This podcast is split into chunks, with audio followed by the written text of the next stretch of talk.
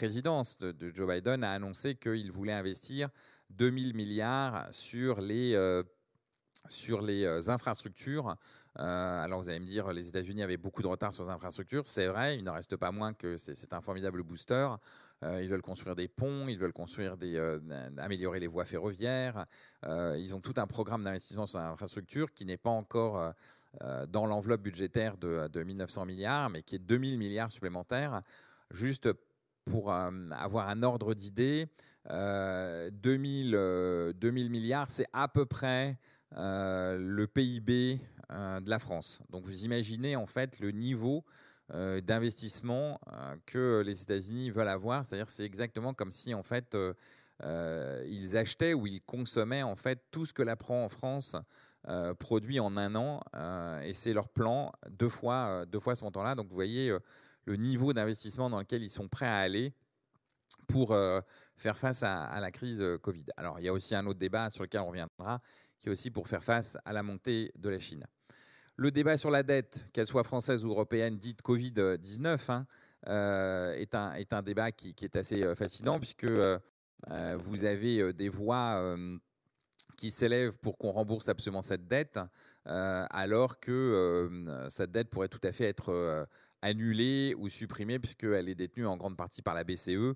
Donc on pourrait trouver un système de péréquation euh, entre les États pour annuler cette dette et ne jamais avoir à la rembourser. Mais euh, qu'est-ce que vous voulez? On a des, euh, des, théoriciens de l'indépendance de la BCE, ce qui était évidemment une, un abandon une perte de souveraineté tant de la France que de l'Europe sur cette question-là. Et en tous les cas, notre position serait que on annule euh, une partie de cette dette détenue par la, BCE vis-à-vis des États, ça aurait un avantage, ça redonnerait euh, de l'espace et, de la marge de manœuvre pour chacun des pays. Alors bien sûr, tous les pays n'ont pas les mêmes dettes, mais on pourrait trouver un, système de péréquation. On pourrait y revenir, d'ailleurs, ça pourrait être un, sujet assez euh, intéressant lors d'un des prochains séminaires sur ces questions un peu globales de macroéconomie, mais qui structurent la capacité d'un pays à, à lancer des investissements à se projeter dans l'avenir, parce que ce sont les investissements qui nous projettent dans l'avenir. On voit maintenant très clairement que les réflexions sont très insuffisantes sur la question de la, mondialisation et de la souveraineté de notre pays. On a pu croire un temps euh, que, euh, et vous avez beaucoup euh, vu dans la presse la question du jour d'après, et donc des, des, réflexions qui, ont émergé, mais en fait on voit que on a finalement un essoufflement de ces réflexions. Il n'en reste pas moins qu'il y a des réflexions essentielles. Hein, l'organisation du travail, euh, en tout état de cause, pour euh, au moins un quart de la population euh, qui est confrontée au télétravail, on voit bien les, conséquences de cette organisation du travail. Alors, on, voit tout à fait un certain nombre d'acteurs dire le télétravail, c'est formidable et, j'entends rester en télétravail. Il n'en reste pas moins que si les gens restent en télétravail, ben, pourquoi rester en France? Euh, télétravailler et euh, de fait, pourquoi payer les gens au salaire français euh, si le télétravail s'installe durablement, en réalité, on est implicitement dans une délocalisation économiquement dangereuse pour, pour les individus. Vous avez quelques, quelques personnes qui télétravaillent depuis l'étranger et, on voit les risques que ça, ça peut avoir. Là-dessus, Mark Zuckerberg, par exemple, de, Facebook, a dit mais on peut mettre tout le monde en télétravail, ça nous permettra d'attirer les meilleurs talents. Oui, mais dans certaines activités, euh, dans certaines activités, ça peut conduire à un effondrement des, salaires et à un chômage de masse euh, dans, euh, dans nos pays. La question de l'aménagement du territoire, évidemment, est aussi une question essentielle, puisque on voit que toutes les grandes agglomérations sont quand même très pénalisées par la crise sanitaire. Euh, que la, concentration urbaine est quand même un, vrai souci et qu'il va falloir quand même repenser euh, notre rapport au territoire, notre rapport à la fois à l'urbanité, mais notre, notre rapport au territoire. Et on voit que ces réflexions quand même euh, patinent, voire pataugent. Le, deuxième, le deuxième, on va dire, volet de cette crise sanitaire, c'est plutôt cette fois-ci un épuisement psychique de nos concitoyens. Les confinements partiels alors évidemment, toute la France n'est pas au même régime, hein, parce que vous avez 19 départements qui sont dans euh, un, confinement euh, allégé et puis l'autre euh, dans une sorte de, couvre-feu.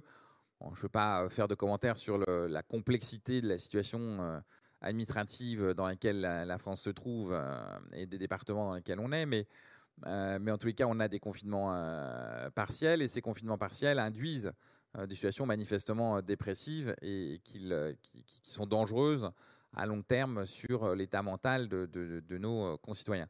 Les pertes de repères sont assez manifestes, notamment la question de la valeur du travail évidemment est posée. Euh, il y a des gens dont euh, l'utilité sociale euh, interroge, pas nous en ayant un regard extérieur, mais pour eux-mêmes. C'est quelle, quelle utilité de leur travail, quel est le sens du travail. Et évidemment, quand on est confronté à, une logique de, confinement, où on commence le matin à 9h, où on finit à, à 18h, où euh, on a vaguement le temps hein, de faire trois courses et ensuite euh, on se met devant la télévision, euh, c'est une véritable interrogation. Des liens sociaux qui se désagrègent. Alors, ils se désagrègent de deux façons. Ils se désagrègent parce qu'on voit de moins en moins de gens, et puis ils se désagrègent aussi parce que on n'en voit pas de nouveaux. Donc, on n'a pas de renouvellement de, ces liens sociaux. On voit une distance s'installer dans les liens sociaux au travail, qui est une distance euh, qui génère une certaine euh, tension, une certaine fatigue. Et donc euh, ça, c'est une, vraie préoccupation. De nouveau, hein, il y a des sujets qui, passent au, second plan. bien sûr, j'avais attiré l'attention de tout le monde au présent séminaire sur la question de l'accroissement des inégalités sociales. Oui, en fait, cette période de confinement montre à l'évidence que certains acteurs, certains sont, sont, plus protégés de la crise et d'autres moins. Donc, euh, on a un accroissement des inégalités sociales. La question aussi euh, des inégalités face au numérique euh, est, très, est, très, saillante. Et puis, bah, des questions toujours comme l'environnement ou le réchauffement climatique en particulier. Alors, même si dans ce séminaire, on, va essayer de prêter une attention plus soutenue aux questions de l'environnement, plus aux questions de, de, de, la préservation de la planète. Hein, euh, on va avoir la chance cet après-midi euh, d'accueillir euh, Elisabeth Chungi, qui est à, la direction de, la RSE Groupe notamment. mais il n'en reste pas moins que bah, vous en entendez plus beaucoup parler. Or, le réchauffement climatique se poursuit et les transformations de nos, consommations, de l'énergie qu'on consomme, sont, des vrais sujets de préoccupation parce que globalement, la température monte doucement, mais de façon sûrement. La géopolitique aussi, on n'en entend plus beaucoup parler. On a quand même une remontée de, l'affrontement USA-Chine. On en a de façon et son corollaire, hein, qui est que de nouveau, l'arrivée de, Joe Biden a fait que tant l'Iran que la Corée du Nord ont réinstallé une, d'une certaine façon un rapport de force. Euh, vous l'avez peut-être pas vu dans, les médias, mais euh, l'Iran et la Chine viennent d'annoncer un partenariat stratégique sur 25 ans. Euh, quand on sait que, l'Iran est un des premiers, d'un des premiers producteurs de, pétrole dans le monde, évidemment, ça interroge.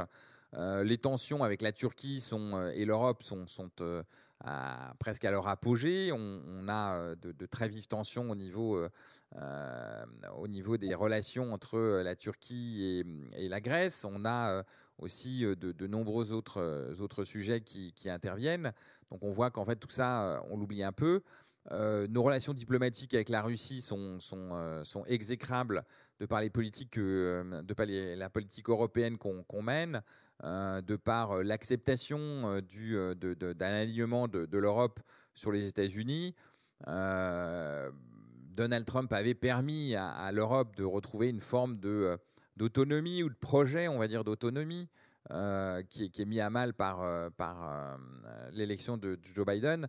Donc tous ces éléments-là, en fait, passent vraiment en arrière-plan, passent vraiment en arrière-plan, et donc on, l'oublie un peu. Néanmoins, ça doit être des, sujets de, préoccupation.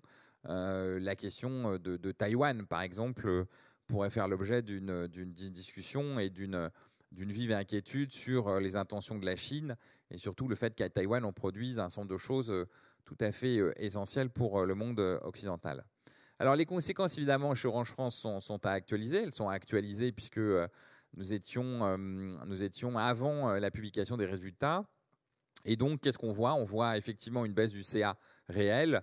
Alors évidemment, on annonce un CA qui augmente, mais c'est parce que nous déployons des infrastructures pour compte de tiers, donc nous facturons ce déploiement d'infrastructures, mais en réalité, on a une baisse du, chiffre d'affaires et, de la marge sur 2020, vraisemblablement sur 2021 aussi. Donc ça, c'est un, élément assez inquiétant. Et puis, comme annoncé, on a effectivement une baisse du pouvoir d'achat des personnels, les parts variables, la faible augmentation du fixe. La participation, vous avez vu, elle s'est effondrée. L'intéressement n'a été sauvé que par la renégociation euh, que nous avons euh, largement euh, porté à bout de bras, qui a fait que l'intéressement a été à son, à son maximum. Mais si nous avions gardé les, les mêmes paramètres que précédemment, l'intéressement serait passé à la casserole. Donc voilà quelques éléments. Quelques activités sociales, mais qui sont toujours un peu les mêmes et qui sont toujours très, très actuelles. C'est les plans sociaux et le chômage. Les, plans sociaux et, le chômage est à la hausse. Hein. Vous avez l'annonce répétée de plans sociaux qui se déroulent un peu en catimini parce que les médias n'en parlent pas, mais il n'en reste pas moins que la désindustrialisation de la France se poursuit, que les plans sociaux se multiplient dans des entreprises qui ne vont pas forcément mal, ou en tous les cas qui n'iront pas forcément mal à la sortie de, euh, de la crise. Et puis le blocage de euh, l'accès à l'emploi des jeunes euh, est réel.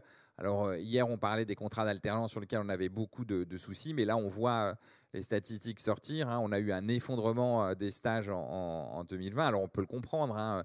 difficile d'accueillir des stagiaires dans la période de crise sanitaire. Il n'en reste pas moins que cette entrée dans le monde du travail se, trouve très fortement ralenti.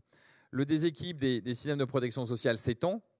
Bon, bien sûr, l'assurance maladie, tout le monde comprend pourquoi. Hein. Je dire, euh, euh, les hôpitaux euh, fonctionnent à plein régime, même si de l'autre côté, de l'autre côté, en fait, on a un retard dans la prévention. Dans, vous avez, vous avez des consignes hein, qui ont été données pour qu'on retarde jusqu'à 80% des interventions des hôpitaux en Île-de-France, mais donc, donc il va bien quand même falloir intervenir juste après. Alors, problème sanitaire d'importance euh, évidemment pour la France, mais en tous les cas, ça ne va pas arranger, euh, pas nos, comptes. Euh, l'assurance chômage, hein, de fait, hein, moins de travailleurs, moins de cotisations, moins de, travailleurs égale plus de chômeurs, plus de chômeurs égale plus de versements. Donc évidemment, déficit aussi de ce régime-là. Les caisses de retraite qui sont elles-mêmes très impactées, qui vont passer dans le rouge. Donc tout ça, évidemment, ça renvoie à la fameuse question qui est euh, celle de la dette et de la génération de la dette et de la nécessité d'annuler cette dette, euh, ce que euh, certains économistes néolibéraux contestent comme, comme élément de faisabilité, mais on voit quand même que nos régimes sociaux sont, sont, très malmenés et que si on entend vouloir rembourser la dette qu'ils génèrent, ça va quand même être problématique sur nos couvertures sociales et notre modèle social. Les tensions sociales, évidemment, sont toujours présentes. Euh, il y a des réapparitions, il y a une réapparition sporadique des, gilets jaunes. Euh, je crois qu'il y en a eu ce week-end, par exemple. Euh, et donc, évidemment, ça, interroge sur la capacité aujourd'hui de répondre, la capacité du politique à répondre à cette classe presque moyenne qui aujourd'hui n'arrive plus à, à, joindre les deux bouts, et en particulier dans une, dans une période de tension. Euh, de par des activités euh, euh, sociales à l'extérieur de l'entreprise, j'ai assisté à, une conférence interministérielle dans laquelle je, participais en, tant que représentant d'une organisation. Et, force est de constater que la question, par exemple, de la fragilité alimentaire est extrêmement préoccupante. on s'aperçoit qu'en fait, on a une explosion euh, des euh, personnes qui sont en situation de euh, fragilité alimentaire. y compris évidemment à, l'intérieur de l'entreprise. On pourrait d'ailleurs y revenir, on, aurait des remèdes. Hein. le fait qu'on oblige les gens à, payer 40% de leur titre restaurant, par exemple, est un élément qui, qui, mériterait débat. La France est un des rares pays à le faire. mais ce serait une façon de diminuer la précarité alimentaire dans laquelle se trouvent pas simplement ceux qui n'ont pas de travail, mais aussi ceux qui ont un travail. Et on a une euh, précarité, alimentaire qui est assez préoccupante. Je ne parle pas du logement qui a été très fortement euh, ralenti euh, dans la construction des nouveaux logements qui a été extrêmement ralenti en 2020 et qui génère des, tensions sociales. Et puis la fracture numérique est très visible. Elle revient puisque le e-commerce, se réinstalle pour les commerces non essentiels. Alors je vais pas revenir sur ce qu'est un commerce non essentiel, mais en toutes les dates cause, si vous voulez commander quelque chose dans un ensemble de, de secteurs, vous êtes obligé de vous êtes obligé de repasser par Internet. Et si vous n'avez pas Internet, ben, vous ne pouvez pas recommander. Donc la vie devient beaucoup plus compliquée pour vous. Alors, pour revenir évidemment aux activités, euh, aux actualités euh, sectorielles, quelques conséquences de la crise sanitaire qui évidemment nous impactent. Euh, vous avez une fermeture des frontières qui revient. La mise en place de, tests PCR, je pense que vous avez vu les annonces, par exemple, sur l'Espagne qui demande maintenant un test PCR. Vous avez, vous avez en fait la mise en, place du passeport Covid 80, 99. Du Covid-19, déjà, on est en éco numéro 19. On va essayer de, ne pas aller à, 80 versions de plus. Euh, annoncé par euh, Thierry Breton. Euh, alors, évidemment, ça peut être une façon de résoudre les problématiques de, de, flux pour, repartir à l'étranger. La Grèce en a besoin. la Grèce a, besoin d'accueillir des touristes. Hein. Son PIB est extrêmement dépendant du tourisme, donc on peut le comprendre. Il n'en reste pas moins que euh, toute, euh, cette logique-là va être complexe. Alors le passeport, c'est un, on a un passeport définitif si on est vacciné, on aurait un passeport euh, temporaire si on a un, un test PCR. Donc voilà. Donc c'est un peu ce qui est en train de se mettre en place. Ça va malheureusement se mettre en place en Europe, mais aussi dans le monde. c'est pas une très bonne chose. Ça montre que on a finalement une réinstallation des, frontières au niveau de l'Europe et donc c'est une désagrégation euh, euh, euh, de la construction européenne, mais qu'est-ce que vous voulez on n'a pas réussi à construire l'Europe et il va forcément falloir repenser nos, relations au niveau pan-européen. Les conséquences du télétravail, on a très clairement une usure psychique. Hein, ça, c'est à peu près démontré partout. Le télétravail forcé, en tous les cas, quelque chose qui n'est pas euh, très bien euh, supporté. Euh, et c'est pour ça qu'on a autorisé, entre, guillemets, un jour de relâche pour revenir sur site, ce qui n'est pas très facile en termes logistiques pour toute une série d'entreprises. Et puis un, autre phénomène qu'on n'avait pas forcément encore vu jusque-là, mais qui est en train de se développer, c'est que on est passé de la visio aux outils collaboratifs. C'est-à-dire que dans un premier temps, on voulait se voir, euh, et donc, euh, on a eu une explosion euh, des outils de visio avec une multiplication des, acteurs, mais on voit en fait que maintenant, on commence à avoir l'intégration de toute une série de fonctionnalités supplémentaires qui nous font basculer dans les outils collaboratifs. Ce qui est à noter, ce qui est assez saisissant, hein, c'est que Orange, malgré son statut d'opérateur majeur, majeur est une question qu'on pourrait reposer, qu'on reposera d'ailleurs plus tard, on est strictement absent de ce marché-là.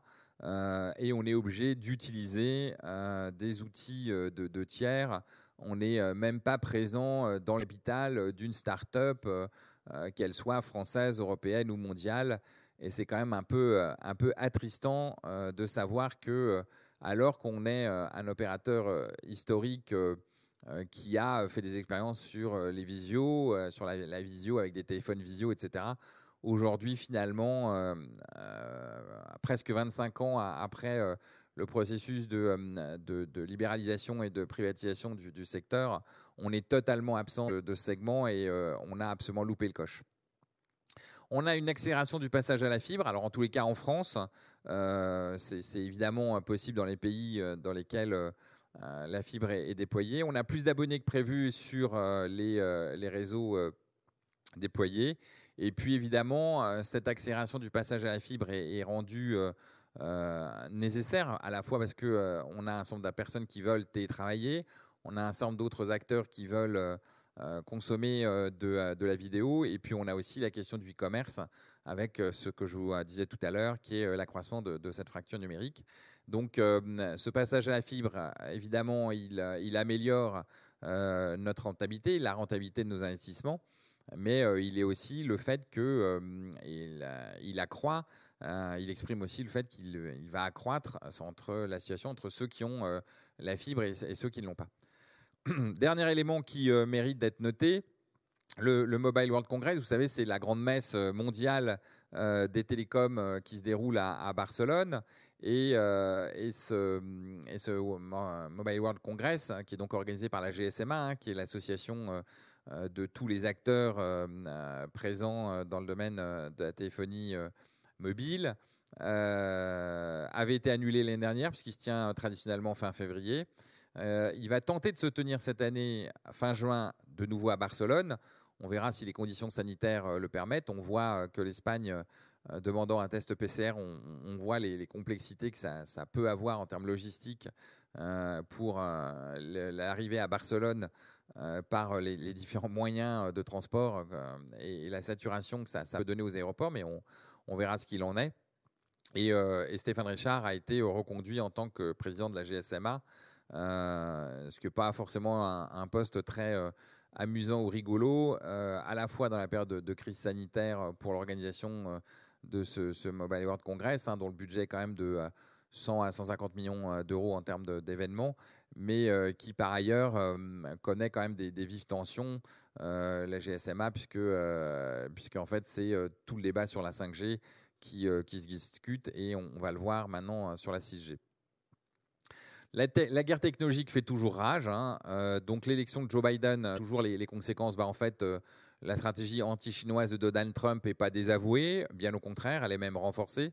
Euh, on a euh, beaucoup euh, critiqué la diplomatie internationale de Donald Trump. Enfin, force est de constater que l'administration, l'État profond américain, poursuit une stratégie particulièrement anti-chinoise. Il y a de forts enjeux à, Taïwan. Juste pour vous donner un, ordre d'idée, hein, c'est à peu près, à peu près ce mois-ci où le nombre de navires euh, chinois a été euh, supérieur, est devenu supérieur au nombre de navires euh, américains. Et donc, alors, ça ne veut pas dire que la qualité des navires, ça ne veut pas dire que la taille des navires, mais en tous les cas, la flotte chinoise est extrêmement importante et vous avez des forts enjeux géostratégiques. et donc, les États-Unis sont vraiment dans une politique de constat de la bipolarisation entre eux et d'antagonisme entre eux et la Chine. Alors, euh, il y a à la fois euh, des discussions entre euh, bien sûr les deux pays, mais aussi toute une série de mesures de la part des Américains pour maintenir leur leadership sur, le, dans le monde et surtout face à, la Chine. La course à la 6G a déjà commencé, vous commencez déjà à voir fleurir un certain nombre de choses. Et les États-Unis euh, considèrent que c'est une option pour reprendre la main face à la Chine que d'accélérer le développement de la 6G. Alors déjà, euh, la 5G a fait couler beaucoup d'encre sur euh, les questions d'obsolescence et la rapidité du, changement de technologie face à la 4G. Vous imaginez qu'on est déjà parti pour, pour aller vers la 6G, pour redistribuer les cartes et faire que des acteurs américains puissent se positionner sur la chaîne de valeur euh, de, la 6G. Je vous rappelle que euh, sur la 5G, c'est principalement des acteurs euh, européens, voire coréens, qui, qui, existent face à des, acteurs chinois. Et donc, et, donc, et peu d'acteurs américains, même si les Américains exercent une influence extrêmement significative de par les fonds de pension, de par les accords qui ont été passés sur, sur Nokia ou sur Ericsson, mais en, en tout état de cause, euh, vous n'avez pas d'acteur en tant que tel, euh, producteur, vous n'avez pas d'équipementier à strictement parler euh, américain. Et donc, évidemment, la question de, la 6G prend toute son importance. Vous avez quand même une contre-offensive qui se prépare sur la Chine. Vous l'avez peut-être pas vu parce que je sais que l'actualité est très focalisée par les questions du, Covid et puis après la façon de remplir ces attestations. Il y a même quelques ouvrages qui viennent d'être écrits. Euh, sur cette question, mais euh, vous avez eu une reprise en main des, BATX par le pouvoir. Euh, les, pouvoirs publics chinois considèrent que les BATX, hein, je vous rappelle, BATX c'est pour Baidu, Alibaba, Tencent et Xiaomi. on pourrait en rajouter un ou deux autres, mais en tout état de cause, il y a vous avez vu Jack Ma qui a, disparu pendant quelques semaines parce que il avait pris quelques libertés oratoires euh, avec, euh, la, politique conduite par le, gouvernement euh, dans le domaine des nouvelles technologies, mais on voit très bien que le pouvoir politique a décidé de reprendre un petit peu en main la politique des, BATX pour que ça serve les intérêts de la Chine et pas simplement les intérêts des agents économiques eux-mêmes. Et donc ça, c'est quand même assez sensible et assez visible. La cybersécurité euh, devient un sujet extrêmement euh, important. Euh, on a une multiplication des graves incidents. Vous avez eu des incidents sur, Microsoft qui a été obligé d'installer des patchs un peu en urgence, qui a eu des failles de sécurité qui ont été trouvées. Bon, ça s'est pas trop mal passé. Microsoft a fait le nécessaire, mais enfin, il y a eu quelques, il y a eu quelques loupés. Donc, il y a deux, trois acteurs qui ont pu être attaqués. Vous avez, avez eu beaucoup d'attaques sur les hôpitaux, en particulier les hôpitaux français, qui ont sérieusement désorganisé, sérieux, sérieusement désorganisé les, les, hôpitaux dans une période critique. donc, on a vu quand même une multiplication des, attaques. Euh, donc la cybersécurité évidemment au, centre. Et puis je rappelle, je vous rappelle que l'Europe a décidé de financer l'ordinateur quantique. Pourquoi?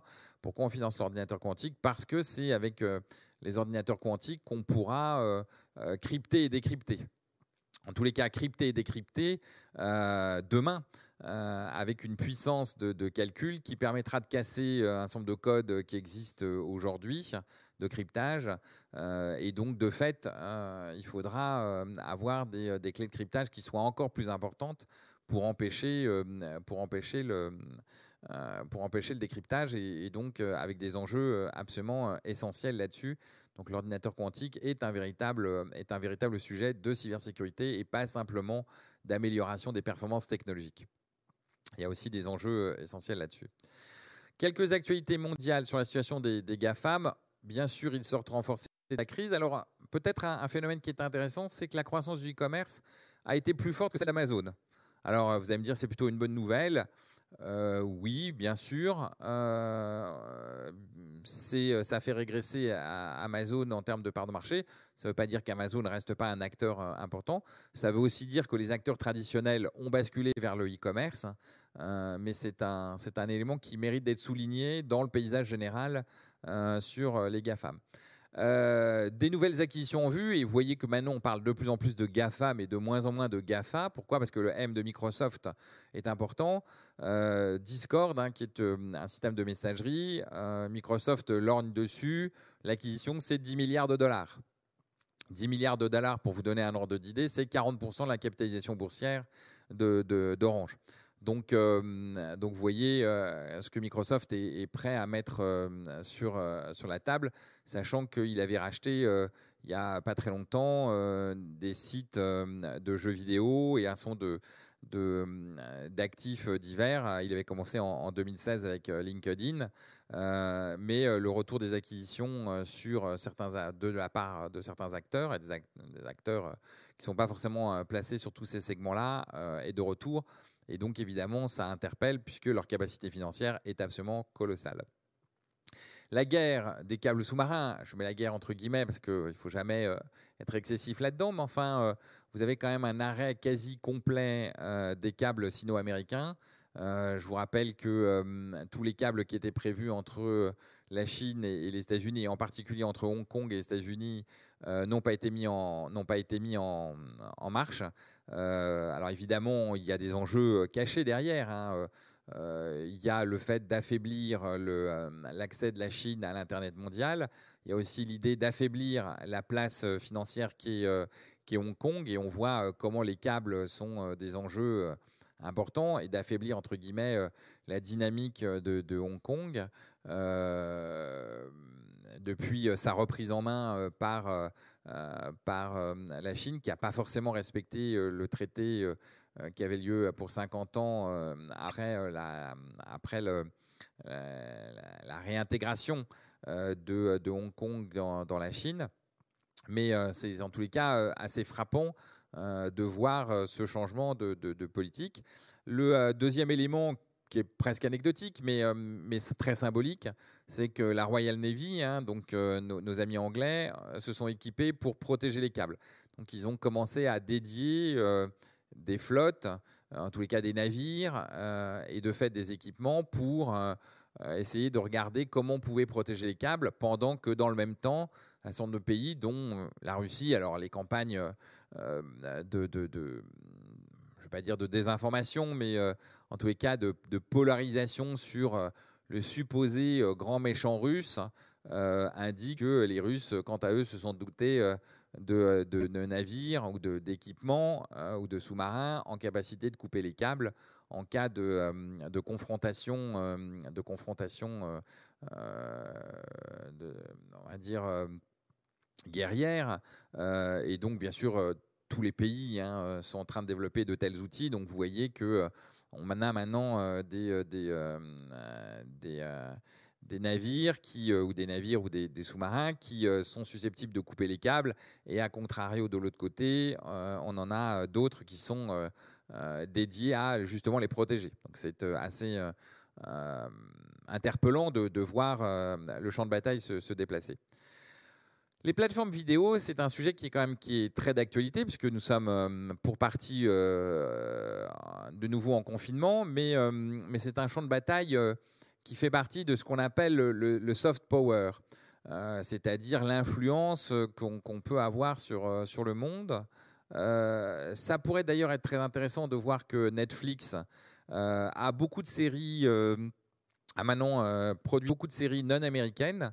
Vous avez vu notamment la série Lupin, qui avec Omar Sy, qui est un, best-seller mondial d'ailleurs. Euh, et qui commence à produire en fait euh, en absorbant des talents euh, dans d'autres pays. Et, donc ça, c'est un sujet assez intéressant. Je ne l'ai pas mentionné ici, mais ça mérite quand même d'être regardé avec attention, parce que ça assèche à la fois nos talents, mais ça assèche aussi nos plateformes et notre capacité de production. et ça renvoie à l'idée que l'Europe ne s'organise pour l'instant que par pays hein, sur ces plateformes. Donc vous avez une plateforme, on va dire, par pays où euh, l'ensemble des acteurs audiovisuels euh, s'organisent. Peut-être on aura demain une fusion de ces plateformes pour avoir des euh, plateformes pan-européennes. C'est pas encore gagné, mais, mais c'est pas impossible. notamment les télévisions publiques jouent un grand rôle dans ce rapprochement interpays. Je vous rappelle que la plus grosse production pan-européenne, c'est l'Eurovision ça peut faire sourire, mais euh, c'est une des meilleures audiences. C'est, je crois, presque quasiment la meilleure audience, ou de façon récurrente, hein, à l'exception de, quelques événements sportifs euh, mondiaux. Euh, et donc, et donc ce rapprochement des plateformes au niveau européen pourrait être, pourrait être une réponse à ces fameuses plateformes vidéo. Tout le monde parle beaucoup de Netflix. mais, mais il en existe d'autres. Celle de Disney Plus notamment, euh, qui gagne beaucoup d'abonnés. Je crois qu'on euh, est presque à 100 millions d'abonnés. Donc c'est assez, euh, assez impressionnant hein, la vitesse à laquelle ils sont allés. Mais ils ont constaté que le catalogue s'est déjà usé parce que tous les blockbusters qu'ils avaient et qui permettaient d'enclencher ou de, générer la politique d'abonnement se heurtaient quand même à une faiblesse de leur production de séries. et donc, euh, puisqu'en fait euh, Disney dans, son groupe a très peu de chaînes euh, qui produisent des séries. ils ont Fox, ils ont les, chaînes de Fox qui produisent des séries, mais, mais ça s'avère très insuffisant pour alimenter le temps de consommation des, des, abonnés. Et donc, ils ont commencé à, injecter de nouvelles chaînes qu'ils ont mis à disposition gratuitement de, leurs abonnés. Euh, pour élargir leur offre, pour éviter euh, de, de, partir dans le décor face à, Netflix, qui a un catalogue euh, beaucoup plus profond, pas forcément d'une aussi grande qualité, mais vous savez qu'à un certain moment, une fois que vous avez usé le haut du panier, bah, il faut bien attaquer ce qui est un peu en dessous, et donc, donc il y a une modification de la stratégie de Disney Plus pour donner plus de contenu, plus de, plus de, plus de chaînes et euh, je crois notamment la chaîne Star euh, qui, a été rajoutée et, qui euh, matérialise le fait que Disney veut absolument prendre la main et, continuer à dominer ce, marché-là, sachant que par ailleurs, hein, le groupe Disney est très mal mené d'un point de vue économique sur une partie de, son offre, puisqu'il n'y a plus de sorties en, salle, évidemment, et puis par ailleurs, les parcs d'attractions sont totalement à l'arrêt dans le monde entier. Donc euh, économiquement, euh, la situation est, difficile pour eux, même si euh, ils ont des réserves qui sont extrêmement suffisantes, enfin en tous les cas largement suffisantes pour, pour faire face à la crise et attendre un an ou deux ans. À noter que AT&T, qui avait racheté beaucoup d'actifs dans le domaine audiovisuel, est en train de réfléchir à recoter ses chaînes payantes, ce qui évidemment interroge sur la capacité des opérateurs, en tous les cas des opérateurs américain à générer contenant et contenu. C'est la fameuse, c'est la fameuse question to be or not to be pour les opérateurs d'être un acteur de l'audiovisuel, mais je vais y revenir puisque nous avons une actualité française particulière. Euh, la question des messageries gratuites au cœur des données, euh, c'est un, sujet important. D'une part, parce que vous avez des nouvelles CGU, conditions euh, générales d'utilisation pour WhatsApp. J'ai eu la désagréable surprise de constater que Telegram, qui apparaissait comme un, service tout à fait sympathique et indépendant, en fait, surveille beaucoup plus ses abonnés que prévu. juste pour vous donner la petite anecdote, et, ceci en contre en complète, euh, euh, je ne veux pas dire violation, parce qu'il faudrait que je vérifie un peu plus attentivement, mais en tous les cas, euh, des, règles de chez Apple sur la confidentialité des données. Mais j'étais en train de téléphoner à un correspondant, je crois samedi, donc vous voyez que c'est quelque chose d'assez récent. Et en fait, ce correspondant a été informé du fait que le terminal avec lequel je l'appelais n'avait plus de batterie. Et donc, euh, il a reçu un, pop-up qui lui disait Votre correspondant n'a plus de batterie sur son téléphone. Je vous avoue que j'étais un peu stupéfait euh, de l'information. Vous pouvez d'ailleurs me trouver dans le fil WhatsApp. Que fait la CNIL? Euh, Comment peut-on autoriser le fait de transmettre le fait que j'ai plus de batterie sur mon téléphone à mon correspondant à qui je suis en train d'appeler? Que lui transmettons d'autres comme information sur mon téléphone? Euh, Est-ce qu'on va aussi lui transmettre ma localisation?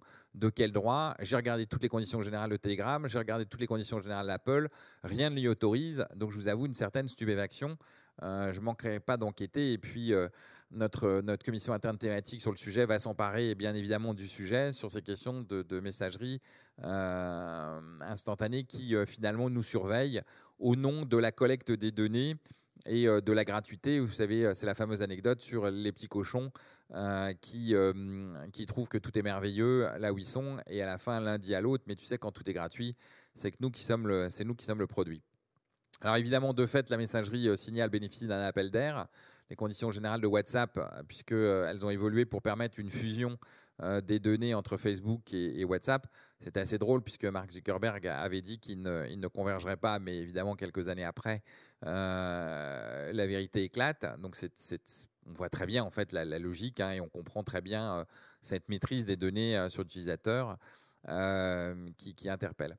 Évidemment, les questions sur information et liberté publique, c'est-à-dire les informations qui circulent et les libertés publiques, deviennent un, sujet préoccupant. Vous avez dû peut-être voir que euh, la semaine dernière ou les 15 derniers jours, euh, l'ensemble des euh, réseaux sociaux, des dirigeants des, réseaux sociaux sont allés devant les parlementaires américains s'expliquer sur le traitement de l'information qu'ils ont eu sur le fameux assaut du Capitole. Alors vous avez bien sûr que la procédure d'impeachment de Donald Trump n'a pas, pas réussi. Il n'en reste pas moins que euh, la dynamique euh, euh, d'information qui, a été générée autour de cet événement peut interpeller tant sur les messages qui ont été émis et qui ont généré ou pas, c'est une bonne question, de façon autonome ou indépendante, l'assaut sur le Capitole, la façon dont ça a été relayé, l'exploitation qui en a été faite, en tous les cas, ça interpelle. Et, euh, le, euh, deuxième sujet, c'est quand même l'arrêt de l'Internet dans certains pays africains pendant les élections. Euh, vous avez eu, et d'ailleurs dans, un de nos pays encore, au Sénégal, il y a eu quelques interrogations sur la façon dont, nous devions réagir face à... évidemment, les opérateurs sont obligés d'accepter euh, les décisions des États, mais euh, euh, il y a eu des demandes d'interruption de, l'accès à Internet.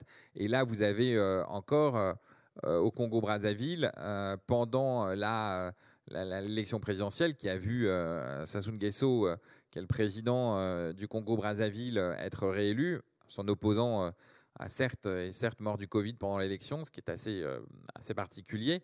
Mais en tout état de cause, euh, de nouveau, le Congo-Brazzaville a vu son Internet euh, interrompu pendant plusieurs jours, qui était la période de, l'élection. Donc, je ne suis pas sûr qu'à date, ça soit encore complètement rétabli, mais enfin, c'est quand même interpellant sur cette question des flux d'informations qui transitent par Internet, les libertés publiques auxquelles ça renvoie. Et vous voyez bien entre d'un côté, euh, c'est logique de, fake news, euh, c'est logique d'incitation euh, au rassemblement. il y, a, des vrais sujets. Je ne l'ai pas marqué, mais ça pourrait être assez intéressant. Il y a eu en fait un, rassemblement, il y a eu un rassemblement sur Internet des petits porteurs qui ont spéculé euh, qui ont spéculé contre les fonds, euh, qui, ont, spéculé contre des fonds euh, qui, qui, vendaient à découvert sur une société de, de jeux informatiques. Et donc les fonds, les fonds spéculaient pour et vendaient à découvert. Hein. Donc vendre à découvert, ça veut dire quoi? Ça veut dire je vends, je vends en fait, comment dire, je vends à terme. donc je, m'engage à euh, fournir des actions euh, dans quelques temps euh, aux personnes et je spécule à la baisse en disant que en fait je, vends à terme, j'achète pas tout de suite, mais j'achèterai plus tard et je vends à un très bas prix et donc il y a un phénomène d'entraînement pour spéculer à la baisse. Et de l'autre côté, en fait, vous avez toute une série de petits porteurs qui sont mis à acheter en fait des actions euh, et qui se sont dit le jour où les, euh, le jour où les fonds euh, qui ont vendu à découvert seront obligés de racheter ces actions, ils seront obligés de les racheter très cher parce que nous, petits porteurs, on s'est coalisés et ils sont à coaliser au travers des réseaux sociaux. Et alors c'est assez drôle parce que évidemment ça a été un phénomène dont on n'a pas parlé mais sur lequel qui, est intéressant, qui est de voir comment les réseaux sociaux ont permis un agrégat de petits porteurs qui, qui ont accumulé des sommes assez colossales, hein, plusieurs centaines de, millions de, dollars, et qui en fait ont fait chuter ces fonds. Et, ces fonds, en fait, ont été obligés de racheter, finalement, comme ils avaient vendu à découvert, ont été obligés de racheter des actions beaucoup plus chères que le prix auquel ils ont vendu ils les avaient vendus et donc se sont retrouvés à enregistrer des pertes qui se sont chiffrées en centaines de millions de dollars. Évidemment, euh, et c'est ça qui est le plus interpellant, euh, les autorités boursières n'ont pas pris euh, des mesures contre les fonds qui vendent à découvert, mais ont pris des mesures de surveillance des réseaux sociaux pour éviter que les petits porteurs ne se coalisent et ne puissent reproduire des phénomènes spéculatifs collectifs et l'AMF, et en particulier l'AMF. Donc c'est assez fascinant de voir comment euh, les autorités euh, euh, les autorités boursières, euh, finalement, viennent à protéger les fonds spéculatifs euh, parce que les petits porteurs ont trouvé au travers des réseaux sociaux une façon de se, coaliser. Et donc, en fait, les réseaux sociaux sont surveillés par les autorités, y compris par les autorités boursières, pour éviter que se reproduise la coalition des petits porteurs contre les, les, gros et en particulier des, des, spéculateurs d'importance des fonds. Et donc, c'est quand même assez fascinant de voir qu'on a une puissance publique, quelque part, euh, qui se met euh, du côté euh, des, plus puissants, des plus riches, et qui, interdit que, qui veut interdire que les réseaux sociaux servent aussi finalement de contre-pouvoir et d'outils pour, pour, lutter, pour lutter contre ce, type de spéculation qui évidemment est au, service des, des, grands fonds de pension. Je vous avoue que c'est assez interpellant. Il y a comme ça toute une série d'éléments sur les réseaux sociaux qui, euh, qui méritent d'être quand même repensés et qui euh, vont nécessiter à ce que euh, on acquiert une, une bonne connaissance de, ces sujets-là. Un autre point d'actualité mondiale, la question des travailleurs des plateformes, qui est un sujet important. Alors, il y a des grands débats aux États-Unis, il y a des débats dans différents États, il y a eu des référendums qui ont eu lieu. Euh, on n'en a pas forcément parlé sur euh, euh, quelle est la relation qui doit être établie entre ceux qui utilisent les plateformes. Alors évidemment, tout le monde pense à Uber, mais enfin il y en a des tas d'autres. Hein. Les plateformes de, livraison, les plateformes de livraison alimentaire dans la période. vous demandez si ceux qui prennent les livraisons sont payés au salaire minimum. Donc il y a des, vrais débats. Vous avez une décision judiciaire en Grande-Bretagne qui dit oui, effectivement, on peut considérer que ceux qui utilisent les plateformes pour vendre leur force de travail sont des travailleurs. Alors attention, il y a une notion très particulière en Grande-Bretagne qui euh, fait que travailleurs et salariés, c'est pas la même chose. Donc c'est pas réplicable et c'est pas reproductible en France, mais néanmoins euh, c'est un statut qui a été reconnu, donc un, statut qui donne des relations. Et puis vous avez euh, Bruno Metling qui a été mandaté sur ce sujet-là pour regarder, entre guillemets, euh, je dis regarder, entre guillemets, ou en tout cas formuler des propositions pour regarder comment on organise le rapport entre euh, ceux qui utilisent ces plateformes et les plateformes et la responsabilité des parties, euh, parce que vous avez des plateformes qui sont capables du jour au lendemain de vous interdire de vous connecter pas simplement en tant qu'utilisateur en tant que consommateur, mais simplement en tant que, que chauffeur. Hein, vous verrez dans les conditions générales des plateformes de transport, vous pouvez être mis du jour au lendemain à la porte sans justification, sans possibilité de recours, avec des traitements en cas d'anomalie qui peuvent prendre plusieurs mois. Et vous, en fait, vous perdez la totalité de vos revenus. Euh, si, euh, vous êtes un, si vous êtes un utilisateur de ces plateformes parce que vous avez été euh, sorti de la plateforme. Et donc évidemment, quels sont vos droits de travailleurs et pas de salariés vis-à-vis de ces plateformes? Ça devient un débat d'importance au fur et à mesure que ces plateformes prennent de l'importance et que le nombre de personnes qui les utilisent pour subvenir à leurs besoins les utilisent. Euh, quelques actualités européennes. Alors, les TowerCo en Europe, c'est un sujet euh, important. Vous en entendez de façon, euh, parler de façon régulière. Cellnex prend un leader incontesté, un leadership incontesté. Play en Pologne, Iliad lui a cédé ses tours. c'est un élément important. Il y a beaucoup d'opérations en cours avec le soutien des fonds d'investissement. Et puis, en fait, finalement, ce dont on se rend compte, c'est que on a beaucoup trop d'opérateurs en Europe. Hein. Vous savez, euh, je vous rappelle que euh, la Chine a deux opérateurs et demi, euh, puisqu'ils ont commencé, les deux plus petits ont commencé à regrouper leur déploiement d'infrastructures 5G en, en Chine, que les États-Unis ont accès à la fusion du troisième et du quatrième, mais que l'Europe a dans la plupart des pays quatre opérateurs, la France notamment, euh, l'Espagne, euh, l'Angleterre, l'Allemagne n'en a que trois. Euh, et donc, de fait, on, voit bien que la gestion des infrastructures à quatre opérateurs devient très compliquée, très coûteuse. On a des redondances. Et donc, finalement, on a une concentration par les infrastructures et une concurrence sur le, sur le détail. je vous avoue que c'est quand même un échec de, de la politique de concurrence par les infrastructures tellement prônée par l'Europe et en particulier par leurs serviteurs et euh, dont euh, Soriano euh, s'est fait le chantre pendant des années. et, donc c'est quand même tout à fait interpellant de, voir le chemin qu'on prend. Donc finalement, on a des towerco qui sont possédés par des fonds. Alors vous avez entendu évidemment les projets d'Orange d'être un acteur des towerco. On est extrêmement en retard. Et je vais vous le montrer à quel point nous le sommes dans le slide suivant. à noter quand même quelques opérations de, concentration fixe mobile, de nouveau. Hein. donc c'est euh, la convergence était toujours au programme. En, Grande-Bretagne, vous avez eu Liberty Media hein, euh, et O2 qui ont, qui ont fusionné. Euh, donc ça, c'est un élément euh, extrêmement important de, rapprochement. je crois que Liberty Media, mes, souvenirs sont, exacts, possédait en fait la marque Virgin Mobile aussi, qui n'était pas un opérateur, mais donc c'est juste pour vous dire à quel point cette, concentration, cette convergence fixe mobile est, importante. Et ensuite, UPC Suisse, qui est le câbleau opérateur suisse, a fusionné avec Sunrise. Sunrise étant le troisième acteur, après euh, Swiss Telecom et, euh, je ne sais pas si on dit Salt ou Salt, euh, qui est l'opérateur, qui est l'ancien Orange suisse, que Xavier Niel nous a racheté. Enfin, indirectement, puisqu'il y a eu un passage par un fonds. Mais, mais c'est quand même une opération de convergence qui amène d'ailleurs Xavier Niel à annoncer des investissements assez conséquents ensuite sur, en Suisse sur la fibre optique. On a des fonds extrêmement actifs. Vous avez un fonds qui s'appelle Lorca, qui après avoir euh, racheté des actifs, des actifs en Espagne pour faire le quatrième opérateur, puisque l'Espagne n'a pas réussi à passer à trois opérateurs, euh, donc qui s'appelle Massmobile. Euh, D'ailleurs, je, crois que c'est euh, avec un, V, je dis Massmobile, mais en réalité c'est un V. Et puis qui manifeste son intérêt pour KPN, qui reste un des derniers opérateurs indépendants.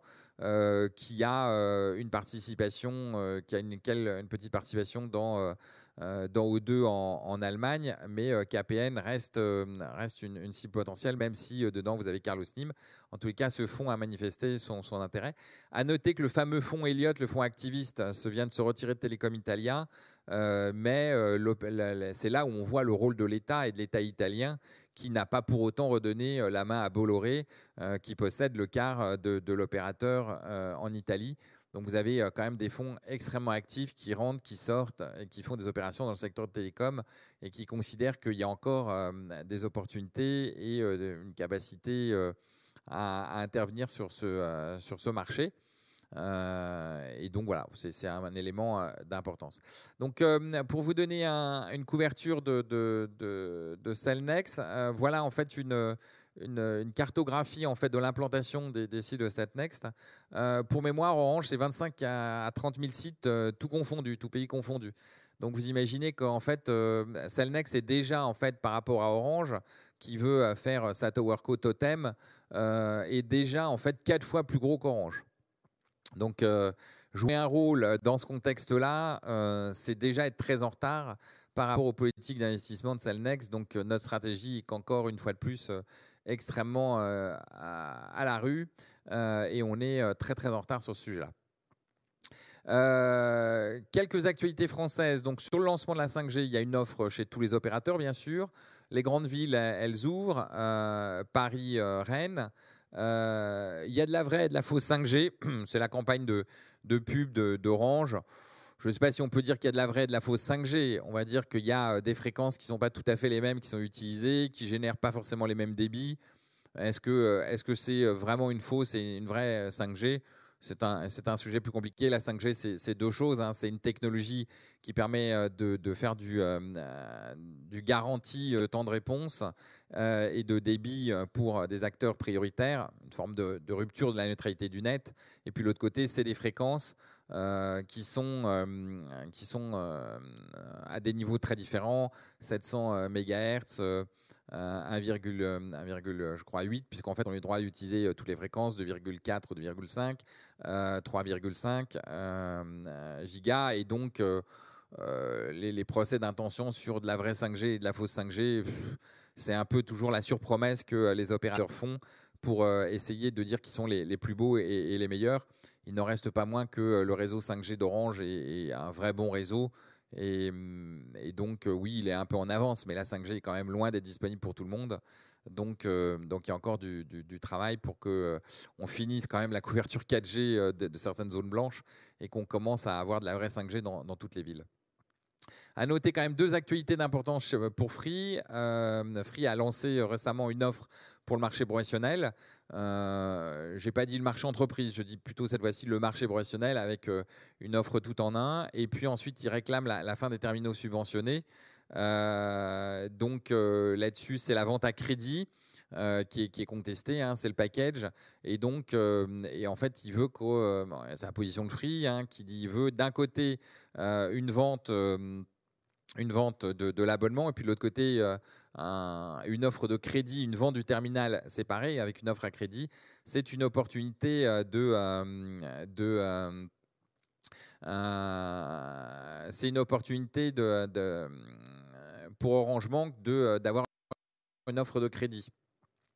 Le, et, donc de, d'éventuellement booster notre nombre de clients. Euh, le, le, point important peut-être, et, ce qui a fait l'actualité, hein, c'est quand même l'incendie euh, chez OVH. Euh, c'est un leader, c'était le leader français du, cloud, qui est huitième mondial, qui a été très mis à mal par, par l'incendie. Il hébergeait à peu près 50% des sites français. Donc c'est quand même assez conséquent. Il avait, de, de, nombreux partenariats avec les GAFAM et avec Orange Business Service. Euh, et donc, euh, évidemment, ça, en, fait un acteur euh, clé en France. Évidemment, ça, interroge sur, sur son modèle, surtout avec les conséquences qui sont qu'on a sans doute des données qui sont perdues pas simplement de son fait, mais il se trouve que son système de redondance n'était pas lui-même non plus complètement sécurisé. Donc, si les clients, si ces clients n'avaient pas eux-mêmes pris la disposition pour pour, stocker leurs données ailleurs, il peut y avoir quelques clients qui soient en, difficulté. Pour l'instant, il n'y a pas d'incident sur des clients d'importance, mais enfin, en tous les cas, euh, il y a eu quelques, quelques interrogations, y compris euh, le syndicat, hein, qui, pour des questions de, confidentialité, euh, n'héberge pas ses services chez Orange. Je vous rappelle que on a quand même quelques incidents de surveillance et de sécurité sur les activités syndicales, sur la sur la façon dont Orange regarde les activités syndicales et compte, entre guillemets, le nombre de salariés qui vont euh, sur nos sites et, qui y va, ce qui évidemment nous, interpelle. Donc euh, on, a fait le choix délibéré de, ne pas faire appel au service d'Orange. Évidemment, la question de la confiance euh, reste posée, mais en tous les cas, moi je préfère le, dire très, très publiquement. vous savez que l'entreprise, il y a une dizaine d'années, n'a pas hésité à recruter des officines pour, pour nous déstabiliser. Donc, de fait, la confiance a été perdue à cette époque et le ménage n'a sans doute pas été complètement fait des, des, élateurs de l'époque lombarde. Donc, voilà une des raisons pour lesquelles nous étions chez OVH. À noter quand même une remarquable communication de crise. Hein, euh, le dirigeant de, d'OVH est, assez exceptionnel dans euh, sa gestion de, crise. Euh, il n'en reste pas moins que c'est très interpellant et en tous les cas, la mise en bourse d'OVH est très certainement ralentie, signée peut-être compromise pour quelques années.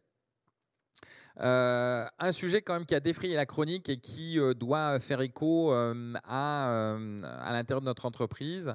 L'avenir pour les entreprises à mission, vous savez, c'était un grand débat, la loi Pacte.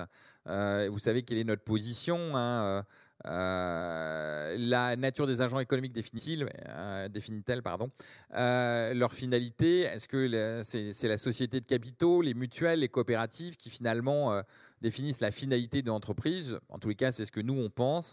On pense que les entreprises à société de capitaux répondent à ce que Milton Friedman a appelé la responsabilité sociale d'une entreprise, c'est-à-dire la maximisation du profit pour l'actionnaire. Euh, nous, on trouve que ça n'a pas beaucoup changé là-dessus euh, et que si on veut d'autres modèles, bah, il faut euh, soit changer la nature de l'entreprise et de passer dans d'autres dans d'autres modèles, ou alors changer les actionnaires. Effectivement, si on a des actionnaires qui sont une fondation, si on a des actionnaires qui sont l'État, effectivement, on peut être une, une, entreprise, mais évidemment, la finalité peut s'en trouver changée. Mais si on est actionnaire et si on est coté sur le marché, on ne voit pas très bien quelle autre finalité on pourrait avoir que celle de la maximisation du, profit. Euh, et, donc, cette, euh, cette, espèce de logique euh, de la loi PAC sur la raison d'être et tout ça nous apparaît comme étant beaucoup de communication et, pas beaucoup et, pas très fondée, même si évidemment il doit y avoir une réflexion sur ce sujet-là et donc qui demandait euh, et qui demandait euh, une meilleure performance économique. Et donc, euh, Emmanuel Faber a, invoqué en permanence la RSE, la situation de, de société responsable. mais en fait, il apparaît, il apparaît maintenant de plus en plus que la gouvernance d'Emmanuel Faber était quand même euh, sujet à caution, avec des démissions dans ses équipes, avec un conseil d'administration avec lequel il était euh, euh, dans une forme d'affrontement, avec une communication qui était quand même assez, assez difficile. Hein, quand il a eu la dissociation de ses mandats, il n'a pas été très humble. Et donc, évidemment, tout ceci pose quelques interrogations sur sa gouvernance. Et donc, finalement, l'instrumentalisation de, euh, la RSE euh, quand on est en, déficit de gouvernance est quand même assez, euh, dommageable pour les logiques de RSE. Dernier point quand même sur les actualités françaises sur lesquelles je voulais revenir un, instant. Vous avez vu que Bertelsmann a annoncé la vente de M6 et donc vous avez les trois autres opérateurs, que ce soit Bouygues Télécom, bien sûr par l'intermédiaire de TF1, qui s'est positionné sur une acquisition, vous avez Altis qui a manifesté son intérêt, et vous avez même euh, Xavier Niel dans un consortium, donc implicitement euh, euh, Iliad, qui se sont positionnés dessus. Nous, on n'a pas manifesté notre intérêt sur le sujet, en tous les cas pas publiquement, et donc évidemment ça interroge de nouveau sur cette question convergence, de convergence entre contenu contenant et, et ce qui en découle. À noter que M6 a une part dans, la plateforme vidéo euh, Salto. Euh, c'est le fameux débat euh, que, j'avais ouvert tout à l'heure en disant les plateformes vidéo se font par pays, pays par pays en Europe. Et, donc, évidemment, Salto est la plateforme française qui démarre. Donc évidemment, quel avenir pour Orange? Qu'est-ce qu'on fait d'OCS C'est évidemment des questions stratégiques qui restent posées. Et, en fait, on n'arrive pas à planifier, comme on l'a fait pour la TNT, une disparition euh,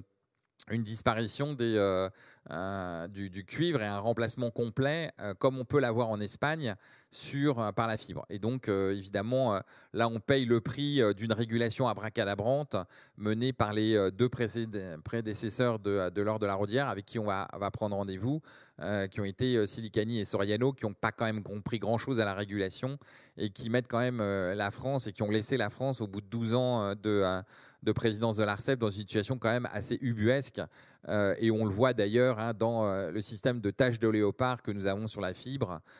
puisque vous avez à la fois des zones denses dans lesquelles il y a tous les opérateurs, des amis dans lesquels il y a un seul opérateur, des, des RIP dans lesquels les opérateurs euh, ont répondu euh, à des appels d'offres des collectivités locales, et puis des AMEL, c'est-à-dire des zones euh, qui ne sont pas du tout couvertes et sur lesquelles il va falloir encore l'appui des, subventions de la puissance publique pour arriver à les couvrir. On n'a absolument pas été capable de définir des obligations de, de fibrage de territoire d'importance en fonction de, de, concessions accordées. Donc, sur Orange Business Service, je ne vais pas y revenir. on a quelques gros contrats. Vous avez vu que euh, on a signé avec la gendarmerie et, la police nationale euh, une, grande partie euh, de, leurs équipements. Bon, c'est bien sûr une bonne nouvelle. On a signé beaucoup de, choses avec, avec des énergéticiens. ça fait quand même pas beaucoup illusion sur le fait que la transformation d'Orange Business Service en véritable ESN est, très lente. Et donc là-dessus, on a quelques, quelques vrais soucis et qu'on aurait besoin d'une acquisition majeure on est, déjà euh, intervenu sur la question euh, pour arriver à transformer euh, vraiment Orange Business Service. Et ce n'est pas en faisant des petites acquisitions de quelques dizaines de millions qu'on va arriver à gérer la transformation et à faire d'Orange Business Service un acteur majeur en France, en Europe et dans le monde. L'autre point qui a trié la chronique, hein, c'est Orange Bank. Alors, si on a fait l'acquisition d'Anytime en janvier sur le marché B2B, on a quand même appris par la presse qu'on avait euh, donné un mandat pour céder tout ou partie du capital. Alors, très officiellement, c'est pour euh, reprendre le capital de euh, la part de capital du minoritaire Groupama qui partage plus du tout notre, notre stratégie. Mais enfin, visiblement, il ne serait pas exclu hein, qu'on puisse céder plus que la majorité. BNP Paribas est donné favori. Les grands acteurs bancaires essayent de ramasser tout ce qu'il faut enfin tout, tout ce qu'ils peuvent, tout ce qu'ils peuvent avoir. Euh, la BNP Paribas est aussi donné euh, favori pour acheter euh, la banque de, Casino, en les cas une grosse partie. Casino, la chaîne de distribution. c'est assez interpellant d'imaginer que nous puissions céder Orange Bank. Orange Bank, c'est un peu notre Amazon Prime. c'est pas parce que Amazon Prime perd de l'argent que Amazon n'en a pas fait son outil, son instrument de fidélisation. Donc évidemment, on ne peut être qu'interpellé par euh, cet abandon euh, potentiel au bout de trois ans. Alors on a eu les démentis euh, de Stéphane Richard, mais ils ont été assez peu convaincants. Et, on a des éléments qui nous rappellent tous les jours que la BNP serait prêt à, à être majoritaire, mais auquel cas, ça voudrait dire qu'on abandonnerait ce pan-là. Et je ne suis pas sûr que les banquiers traditionnels soient euh, capables de résister à la déferlante euh, des GAFAM euh, si vont sur, sur, sur, sur ce terrain-là. Et ce serait vraiment un, nouvel échec pour nous de diversification, alors que les résultats d'Orange Bank, si on les analyse un peu finement, euh, ne, sont pas, euh, ne sont pas mauvais et sont plutôt, euh, plutôt réconfortants. Et que Rome ne s'est pas bâti en un jour et que ce n'est pas au bout de trois ans qu'on peut regarder le bilan. Il faut regarder les dynamiques et la dynamique est, positive. Et tant que la dynamique est positive, c'est un élément important. C'est si les dynamiques venaient à, s'inverser, les taux d'intérêt vont remonter, donc les PNB, produits nets bancaires, vont remonter, le nombre de clients progresse, la question du crédit à la consommation revient d'actualité de par le débat que, que Free a posé. Donc on a tous les éléments de la réussite euh, d'Orange Bank, euh, un peu de persévérance que diable, un peu de vision à long terme. Alors c'est vrai qu'on a des dirigeants qui seront peut-être pas là dans cinq ans euh, pour, voir le bénéfice de, de ce que c'est qu'Orange Bank. sur les activités financières, on est assez interpellé parce qu'on a une externalisation du SI d'Orange Monnaie ce qui est une paire de valeurs. Donc on est en train d'intervenir auprès de la direction, parce qu'on est assez inquiet euh, de, cette externalisation du système d'information. Euh, alors qu'Orange Monnaie est un vrai succès. Hein. Je rappelle, Orange Monnaie, c'est euh, une croissance de 20 à 30% par an. C'est une part extrêmement conséquente, près de 8% du chiffre d'affaires en Afrique. et on a noté qu'on n'avait pas d'Orange Lab consacré à la finance, en tous les cas aux instruments de paiement. Donc on l'a demandé, on espère qu'on euh, sera un peu entendu, mais on est un peu euh, interloqué de ne pas être présent. Mais euh, ça, ça démontre bien l'absence de stratégie, l'absence de, cohérence globale dans, notre, dans, le fonctionnement de notre entreprise, où les labs ne sont pas en soutien des activités opérationnelles. et inversement, les activités opérationnelles n'ont pas le soutien des, labs puisqu'ils n'existent pas. Sur l'intelligence artificielle, on entend parler, de vous avez tous entendu parler de la création d'un conseil d'éthique de la data et de l'IA. C'est formidable mais ça ne fait pas illusion. Euh, nous sommes incapables d'investir des sommes, certes gigantesques, qu'il faut investir pour pallier à notre insuffisance technologique. On a vu euh, le résultat de Jingo, qui a quand même pas été un bon résultat. Euh, c'est pas un conseil d'éthique et de la data et de l'IA dont on a besoin. Euh, c'est d'investissements massifs sur le sujet de l'intelligence artificielle qu'on euh, puisse avoir des discussions, le cas échéant, avec d'autres acteurs, pourquoi pas. Mais en tous les cas, euh, nous devons euh, massivement investir sur ce sujet si nous ne voulons pas perdre cet élément de la chaîne de valeur du numérique. La cotation d'Orange Cyberdéfense, elle rencontre une très forte opposition, non seulement des personnels, euh, on en a été euh, leur porte-voix, mais aussi du management d'OBS.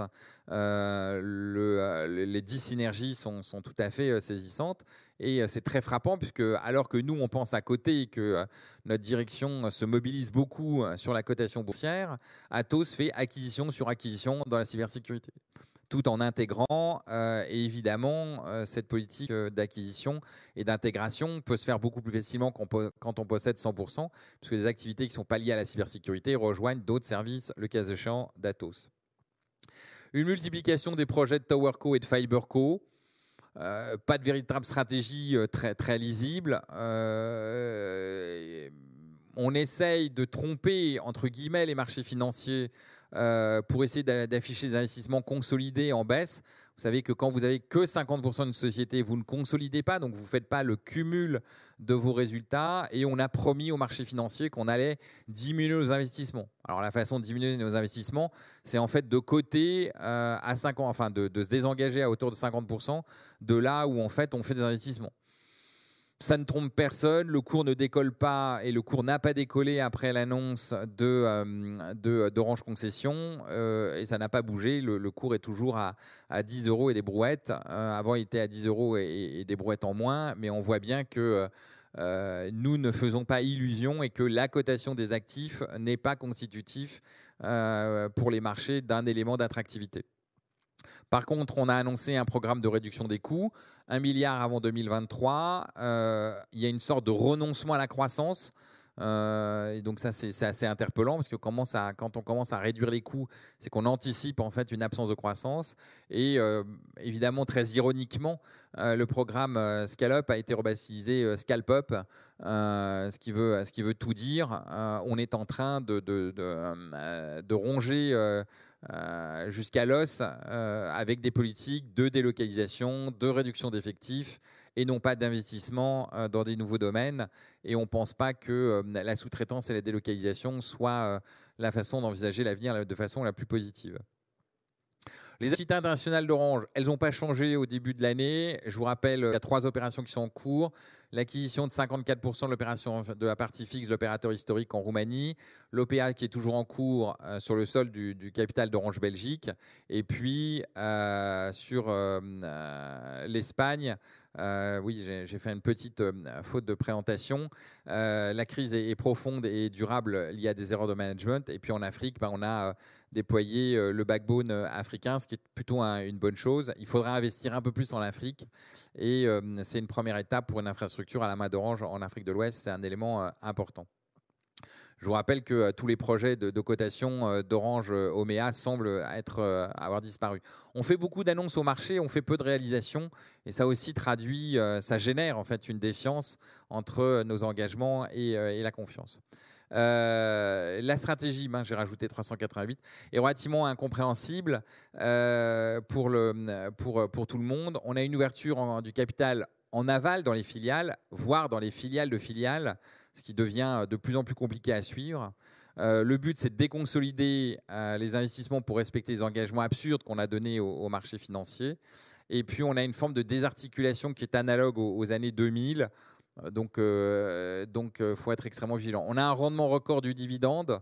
90 centimes sur une action à, 10 euros, hein, ça fait un rendement de 9%. C'est Numéro un, on est numéro un de très loin, mais enfin, quand on verse des dividendes, c'est qu'on ne sait pas quoi faire de son argent. Donc, c'est assez inquiétant euh, sur la, pérennité euh, et les projets qu'on a pour le groupe.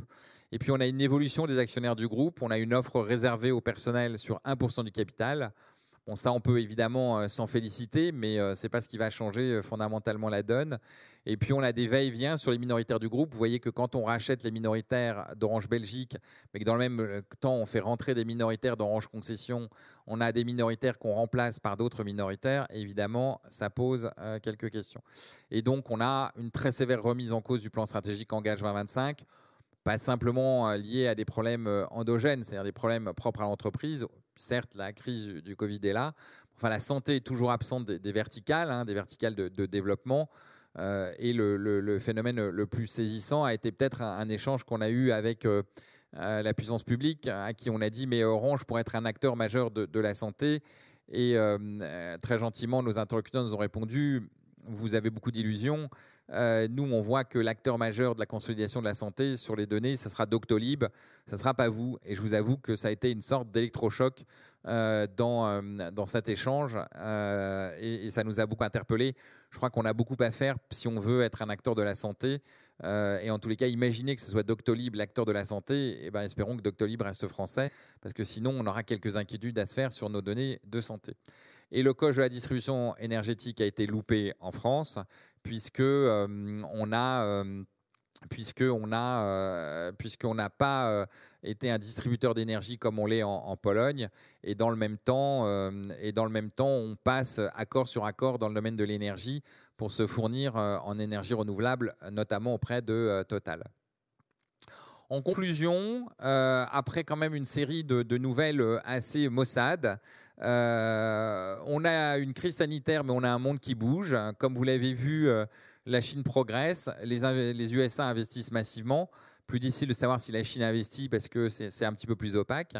On voit que les GAFAM et les BATX sont, vraiment omniprésents sur, tous les segments euh, de marché. La présentation était assez édifiante hein, d'Alibaba et, à notre séminaire précédent euh, de, la capacité, de, la volonté euh, d'être un acteur majeur du développement économique de la Chine. On a des, fonds d'investissement qui disposent de moyens colossaux et l'épargne qui a été générée pendant cette période de Covid dans le monde entier n'a fait que renforcer la puissance de, ces fonds d'investissement. Mais de l'autre côté, la situation d'Orange est assez préoccupante. on a autant de dividendes que de profits en 10 ans. Ça, ça m'a été rappelé par un analyste qui un jour m'a appelé et qui nous a dit vous avez, fait autant vous avez versé autant de dividendes que vous avez fait de profits sur les 10 dernières années. Vous êtes comme Sanofi. Euh, le problème, c'est Sanofi, c'est quand même l'échec industriel français majeur sur euh, le fait de ne pas avoir de vaccin euh, sur le Covid. On est le seul pays du Conseil de sécurité des Nations Unies à ne pas avoir de notre propre vaccin. on se moque beaucoup de, la Russie, mais eux, ils ont Spoutnik, ça fait sourire. et qui a des taux qui ne sont pas si mauvais que ça en termes de protection. Et donc, évidemment, ça, peut interpeller euh, sur notre place euh, que nous euh, devons ou nous voulons tenir dans le monde. Et évidemment, Orange est un des acteurs de, cette politique, cette politique d'influence mondiale, et nous versons beaucoup trop, à l'évidence de, de, dividendes. On est en régression face à tous les acteurs, on l'a vu, face aux autres acteurs, face aux autres acteurs français. Évidemment, euh, certains posent la question de euh, est-ce qu'il faut considérer que tout ce qu'on voit euh, dans les opérations financières sont des tentatives désespérées pour faire monter le cours? Alors c'est très drôle parce que vous avez une direction qui, vous raconte, une direction financière notamment, qui vous raconte que les marchés financiers sont en phase avec les attentes, sont, en phase avec les réponses que fait Orange à leurs attentes. Euh, et donc, ils font des, études, ils font des sondages, et les marchés financiers disent que oui, oui, ils veulent bien que Orange verse un dividende élevé, que c'est très bien. Ben oui, mais la question, c'est a-t-on les bons actionnaires? Euh, Attend-on euh, d'avoir d'avoir des actionnaires et devons-nous avoir des actionnaires qui veulent de la croissance ou qui veulent du rendement? Si on veut des actionnaires qui veulent de la croissance, bah, il suffit de leur dire qu'on arrête le rendement, puis on verra les actionnaires qui se positionnent pour avoir de la croissance. On peut tout à fait avoir des fonds euh, qui sont sur des logiques moyen terme ou long terme. Hein. Euh, Warren Buffett explique ça tous les jours, et qui ne sont pas des logiques court-termistes de rendement, et qui... Euh, euh, qui est prêt à investir pendant plusieurs années pour euh, euh, trouver les voies. On a des forces chez Orange. nous avons une marque absolument extraordinaire. nous avons un réseau de distribution qui est présent dans tous les pays dans lesquels nous sommes. On a un réseau international. on a on a des clients qu'on sait facturer, donc tous ces actifs, on les a, à nous de les exploiter. Euh, et à nous euh, euh, de, se projeter dans une politique d'investissement moyen terme, voire long terme, et de ne pas céder à une logique court-termiste pour tenter, coûte que coûte, de faire remonter l'action en cotant et en imaginant que parce qu'on cote tel ou tel actif qui va nous permettre de respecter la fameuse guidance qui a été donnée au marché, on fera remonter le cours. Le cours est plat et il est désespérément plat.